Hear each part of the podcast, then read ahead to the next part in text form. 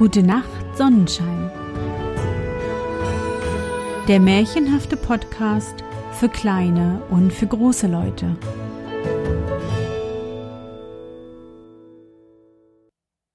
Hallo mein Sonnenschein, wie war dein Tag heute? Was hast du heute Schönes erlebt? Mein Name ist Anne und ich begrüße dich zur ersten Pfingst-Sonderfolge meines Märchenpodcasts. Heute und in den nächsten zwei Tagen reisen wir in den Orient, genauer gesagt nach Alessandria. Dort lernen wir den Schneidergesellen Labakan kennen und begleiten ihn auf dem Abenteuer seines Lebens. Das nachfolgende Märchen ist eines meiner Lieblingsmärchen und ich hoffe sehr, dass es dir auch gefällt. Bist du bereit? Dann kuschle dich fest in deine Bettdecke, nimm dein Lieblingskuscheltier in den Arm. Und wenn du magst, schließe die Augen und folge mir ins Märchenland.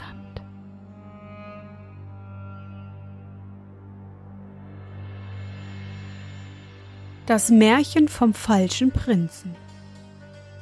Es war einmal ein ehrsamer Schneidergeselle namens Labakan der bei einem geschickten Meister in Alessandria sein Handwerk lernte. Man konnte nicht sagen, dass Labakan ungeschickt mit der Nadel war. Im Gegenteil, er konnte recht feine Arbeit machen. Auch tat man ihm Unrecht, wenn man ihn geradezu faul schalt. Aber ganz richtig war es doch nicht mit dem Gesellen, denn er konnte oft stundenweis in einem fort nähen, dass ihm die Nadel in der Hand glühend ward und der Faden rauchte da gab es ihm dann ein Stück wie keinen anderen. Ein andermal aber, und dies geschah leider öfters, saß er in tiefen Gedanken, sah mit starren Augen vor sich hin und hatte dabei in Gesicht und Wesen etwas so Eigenes, dass sein Meister und die übrigen Gesellen von diesem Zustand nie anders sprachen als Labakan hat wieder sein vornehmes Gesicht. Am Freitag aber, wenn andere Leute vom Gebet ruhig nach Haus an ihre Arbeit gingen, trat Labakan in einem schönen Kleid, das er sich mit vieler Mühe zusammengespart hatte, aus der Moschee, ging langsam und stolzen Schrittes durch die Plätze und Straßen der Stadt, und wenn ihm einer seiner Kameraden ein Friede sei mit dir oder Wie geht es, Freund Labakan, bot, so winkte er gnädig mit der Hand oder nickte, wenn es hochkam, vornehm mit dem Kopf. Wenn dann sein Meister im Spaß zu ihm sagte, hm, an dir ist ein Prinz verloren gegangen, Labakan, so freute er sich darüber und antwortete, Habt ihr das auch schon bemerkt? Oder? Ich habe es mir doch schon lange gedacht. So trieb es der ehrsame Schneidergeselle Labakan schon einige raume Zeit. Sein Meister aber duldete seine Narrheit, weil er sonst ein guter Mensch und geschickter Arbeiter war. Aber eines Tages schickte Selim, der Bruder des Sultans, der gerade durch Alessandria reiste, ein Festkleid zu dem Meister, um einiges daran verändern zu lassen. Und der Meister gab es Labakan, weil dieser die feinste Arbeit machte. Als abends der Meister und die Gesellen sich hinwegbegeben hatten, um nach des Tages Last sich zu erholen, trieb eine unwiderstehliche Sehnsucht Labakan wieder in die Werkstatt zurück, wo das Kleid des kaiserlichen Bruders hing. Er stand lange sinnend davor, bald den Glanz der Stickerei, bald die schillernden Farben des Samtes und der Seide an dem Kleide bewundernd. Er konnte nicht anders, er musste es anziehen. Und siehe da, es passte ihm so trefflich, wie wenn es für ihn gemacht worden wäre. Bin ich nicht so gut ein Prinz als einer? fragte er sich, indem er im Zimmer auf und abschritt. Hat nicht der Meister selbst schon gesagt, dass ich zum Prinzen geboren sei? Mit den Kleidern schien der Geselle eine ganz königliche Gesinnung angezogen zu haben. Er konnte sich nichts anderes denken, als sei er ein unbekannter Königssohn, und als solcher beschloss er, in die Welt zu reisen und einen Ort zu verlassen, wo die Leute bisher so töricht gewesen waren, unter der Hülle seines niederen Standes nicht seine angebotene Würde zu erkennen. Das prachtvolle Kleid schien ihn von einer gütigen Fee geschickt. Er hütete sich daher wohl, ein so teures Geschenk zu verschmähen, steckte seine geringe Barschaft zu sich und wanderte, begünstigt von dem Dunkel der Nacht, aus Alessandrias Toren. Der neue Prinz erregte überall auf seiner Wanderschaft Verwunderung, denn das prachtvolle Kleid und sein ernstes, majestätisches Wesen wollten gar nicht passen für einen Fußgänger. Wenn man ihn darüber fragte, pflegte er mit geheimnisvoller Miene zu antworten, dass das seine eigenen Ursachen habe. Als er aber merkte, dass er sich durch seine Fußwanderung lächerlich machte, kaufte er um geringen Preis ein altes Ross, welches sehr für ihn passte, da es ihn mit seiner gesetzten Ruhe und Sanftmut nie in die Verlegenheit brachte, sich als geschickter Reiter zeigen zu müssen, was gar nicht seine Sache war. Eines Tages, als er Schritt vor Schritt auf seinem Murwa, so hatte er sein Ross genannt, seine Straßen zog, schloss sich ein Reiter an ihn an und bat ihn, in seiner Gesellschaft reiten zu dürfen, weil ihm der Weg viel kürzer werde im Gespräch mit einem anderen. Der Reiter war ein fröhlicher junger Mann, schön und angenehm im Umgang. Er hatte mit Labakan bald ein Gespräch angeknüpft über woher und wohin, und es traf sich, dass auch er wie der Schneidergeselle ohne Plan in die Welt hinauszog. Er sagte, er heiße Omar, sei der Neffe Elfi Beis, des unglücklichen Bassas von Kairo, und reise nun umher, um einen Auftrag, den ihm sein Oheim auf dem Sterbebette erteilt habe, auszurichten. Labakan ließ sich nicht so offenherzig über seine Verhältnisse aus. Er gab ihm zu verstehen, dass er von hoher Abkunft sei und zu seinem Vergnügen reise. Die beiden jungen Herren fanden Gefallen aneinander und zogen weiter. Am zweiten Tage ihrer gemeinschaftlichen Reise fragte Labakan seinen Gefährten Oma nach den Aufträgen, die er zu besorgen habe, und erfuhr zu seinem Erstaunen Folgendes. Elfi Bey, der Bassa von Kairo, hatte den Oma seit seiner frühesten Kindheit erzogen, und dieser hatte seine Eltern nie gekannt. Als nun Elfi Bey von seinem Feinden überfallen worden war und nach drei unglücklichen Schlachten tödlich verwundet fliehen musste, entdeckte er seinem Zögling, dass er nicht sein Neffe sei, sondern der Sohn eines mächtigen Herrschers, welcher aus Furcht von der Prophezeiung seiner Sterndeuter den jungen Prinzen von seinem Hof entfernt habe, mit dem Schwur, ihn erst an seinem 22. Geburtstage wiedersehen zu wollen. Elfie Bay habe ihn den Namen seines Vaters nicht genannt, sondern ihm nur aufs bestimmteste aufgetragen, am fünften Tage des kommenden Monats Ramadan, an welchem Tage er 22 Jahre alt werde, sich an der berühmten Säule El Seruja, vier Tage Reisen östlich von Alessandria, einzufinden. Dort soll er den Männern, die an der Säule stehen würden, einen Dolch, den er ihm gab, überreichen mit den Worten der bin ich, den ihr suchet. Wenn sie ihm antworten, Gelobt sei der Prophet, der dich erhielt, so solle er ihn folgen, sie würden ihn zu seinem Vater führen. Der Schneidergeselle Labakan war sehr erstaunt über diese Mitteilung. Er betrachtete von jetzt an den Prinzen Oma mit neidischen Augen, erzürnt darüber, dass das Schicksal jenem, obgleich er schon für den Neffen eines mächtigen Bassas galt, noch die Würde eines Fürstensohnes verliehen. Ihm aber, den es mit allem, was einem Prinzen Not tut, ausgerüstet, gleichsam zum Hohn eine dunkle Geburt und einen gewöhnlichen Lebensweg verliehen habe. Er stellte Vergleichungen zwischen sich und dem Prinzen an. Er musste sich gestehen, es sei jener ein Mann von sehr vorteilhafter Gesichtsbildung schöne, lebhafte Augen, eine kühn gebogene Nase, ein sanftes, zuvorkommendes Benehmen, kurz, so viele Vorzüge des Äußeren, die jemand empfehlen können, waren jenem eigen. Aber so viele Vorzüge er auch an seinem Begleiter fand, so gestand er sich doch bei diesem Beobachtung, dass ein Labakan dem fürstlichen Vater wohl noch willkommener sein dürfte als der wirkliche Prinz. Diese Betrachtung verfolgten Labakan den ganzen Tag. Mit ihnen schlief er im nächsten Nachtlager ein.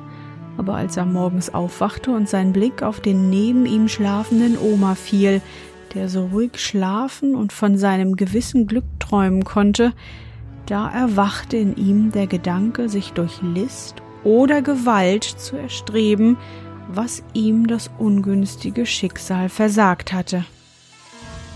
Der Dolch, das Erkennungszeichen des heimkehrenden Prinzen, sah aus dem Gürtel des Schlafenden hervor. Leise zog er ihn hervor, um ihn in die Brust des Eigentümers zu stoßen. Doch vor dem Gedanken des Mordes entsetzte sich die friedfertige Seele des Gesellen. Er begnügte sich, den Dolch zu sich zu stecken, das schnellere Pferd des Prinzen für sich aufzäumen zu lassen. Und ehe Oma aufwachte und sich aller seiner Hoffnung beraubt sah, hatte sein treuloser Gefährte schon einen Vorsprung von mehreren Meilen.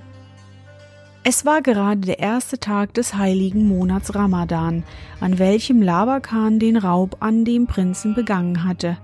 Und er hatte also noch vier Tage, um zu der Säule El Seruya, welche ihm wohl bekannt war, zu gelangen.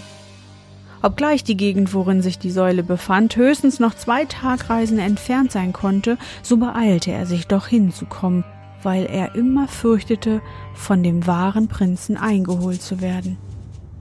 Am Ende des zweiten Tages erblickte Labakan die Säule El Seruya. Sie stand auf einer kleinen Anhöhe in einer weiten Ebene und konnte auf zwei bis drei Stunden gesehen werden.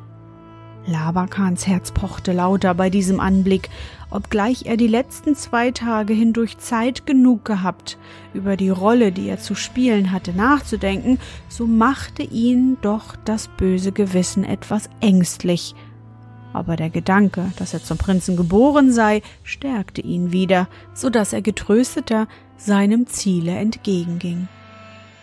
Die Gegend um die Säule El Seruya war unbewohnt und öde, und der neue Prinz wäre wegen seines Unterhalts etwas in Verlegenheit gekommen, wenn er sich nicht auf mehrere Tage versehen hätte.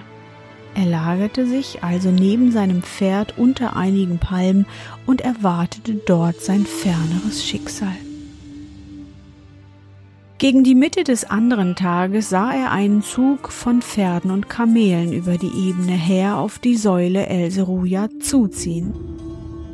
Der Zug hielt am Fuße des Hügels an, auf welchem die Säule stand. Man schlug prächtige Zelte auf und das Ganze sah aus wie der Reisezug eines reichen Bassa oder Scheichs. Labakan ahnte, dass die vielen Leute, welche er sah, sich seinetwegen hierher bemüht hatten und hätte ihnen gerne schon heute ihren künftigen Gebieter gezeigt. Aber er mäßigte seine Begierde, als Prinz aufzutreten, da ja doch der nächste Morgen seine kühnsten Wünsche vollkommen befriedigen musste. Die Morgensonne weckte den überglücklichen Schneider zu dem wichtigsten Augenblick seines Lebens, welcher ihn aus seinem niederen, unbekannten Sterblichen an die Seite eines fürstlichen Vaters erheben sollte. Zwar fiel ihm, als er sein Pferd aufzäumte, um zu der Säule hinzureiten, wohl auch das Unrechtmäßige seines Schrittes ein, zwar führten ihm seine Gedanken den Schmerz des in seinen schönen Hoffnungen betrogenen Fürstensohnes vor, aber der Würfel war geworfen, er konnte nicht mehr ungeschehen machen, was geschehen war, und seine Eigenliebe flüsterte ihm zu, dass er stattlich genug aussehe, um dem mächtigen König sich als Sohn vorzustellen. Ermutigt durch diese Gedanken schwang er sich auf sein Ross, nahm alle seine Tapferkeit zusammen, um es in einem ordentlichen Galopp zu bringen, und in weniger als einer Viertelstunde war er am Fuße des Hügels angelangt. Er stieg ab von seinem Pferd und band es an eine Staude, deren mehrere an dem Hügel wuchsen. Hierauf zog er den Dolch des Prinzen Omas hervor und stieg den Hügel hinan. Am Fuße der Säule standen sechs Männer um einen Greis von hohem königlichen Ansehen. Ein prachtvoller Kaftan von Goldstoff mit einem weißen Kaschmirschal umgürtet. Der weiße mit blitzenden Edelsteinen geschmückte Turban bezeichnete ihn als einen Mann von Reichtum und Würde. Auf ihn ging Labakan zu, neigte sich tief vor ihm und sprach, indem er den Dolch darreichte, Hier bin ich, den ihr suchet. Gelobet sei der Prophet, der dich erhielt, antwortete der Greis mit Freudentränen. Umarme deinen alten Vater, mein geliebter Sohn Oma. Der junge Schneider war sehr gerührt durch diese feierlichen Worte und sank mit einem Gemisch von Freude und Scham in die Arme des alten Fürsten. Aber nur einen Augenblick sollte er ungetrübt die Wonne seines neuen Standes genießen. Als er sich aus den Armen des fürstlichen Greises aufrichtete, sah er einen Reiter über die Ebene her auf den Hügel zueilen. Der Reiter und sein Ross gewährten einen sonderbaren Anblick. Das Ross schien aus Eigensinn oder Müdigkeit nicht vorwärts zu wollen. In einem stolpernden Gang, der weder Schritt noch Trab war, zog es daher, der Reiter aber trieb es mit Händen und Füßen zu schnellerem Laufe an. Nur zu bald erkannte Labakan sein Ross Morwa und den echten Prinzen Oma. Aber der böse Geist der Lüge war einmal in ihn gefahren, und er beschloss, wie es auch kommen möge, mit eiserner Stirne seine angemaßten Rechte zu behaupten.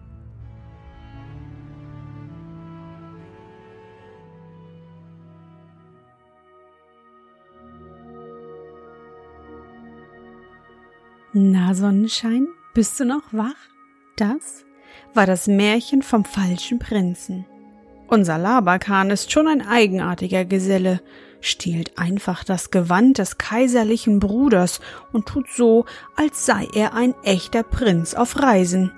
Und beinahe hätte er seinen Reisebegleiter Oma im Schlaf umgebracht. Wie gut, dass Labakan im Grunde seines Herzens ja friedlich ist. Aber nun steht er da und hat den Fürsten angelogen. Und Oma ist schon am Horizont zu sehen. Na, wie das wohl ausgeht. Ich hoffe, dir hat unsere gemeinsame Reise heute gefallen. Für mich war es wieder wunderbar und ich danke dir, dass du mich begleitet hast. Und bevor du nun die Augen schließt und in dein Traumland reist, möchte ich mit dir nochmal an dein schönstes Erlebnis heute denken. Was war es?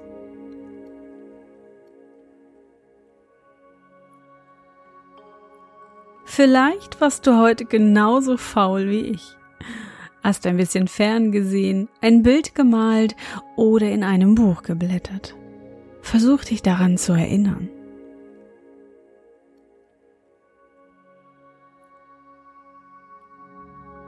Und? Was war dein schönstes Erlebnis heute? Und wie fühlst du dich dabei?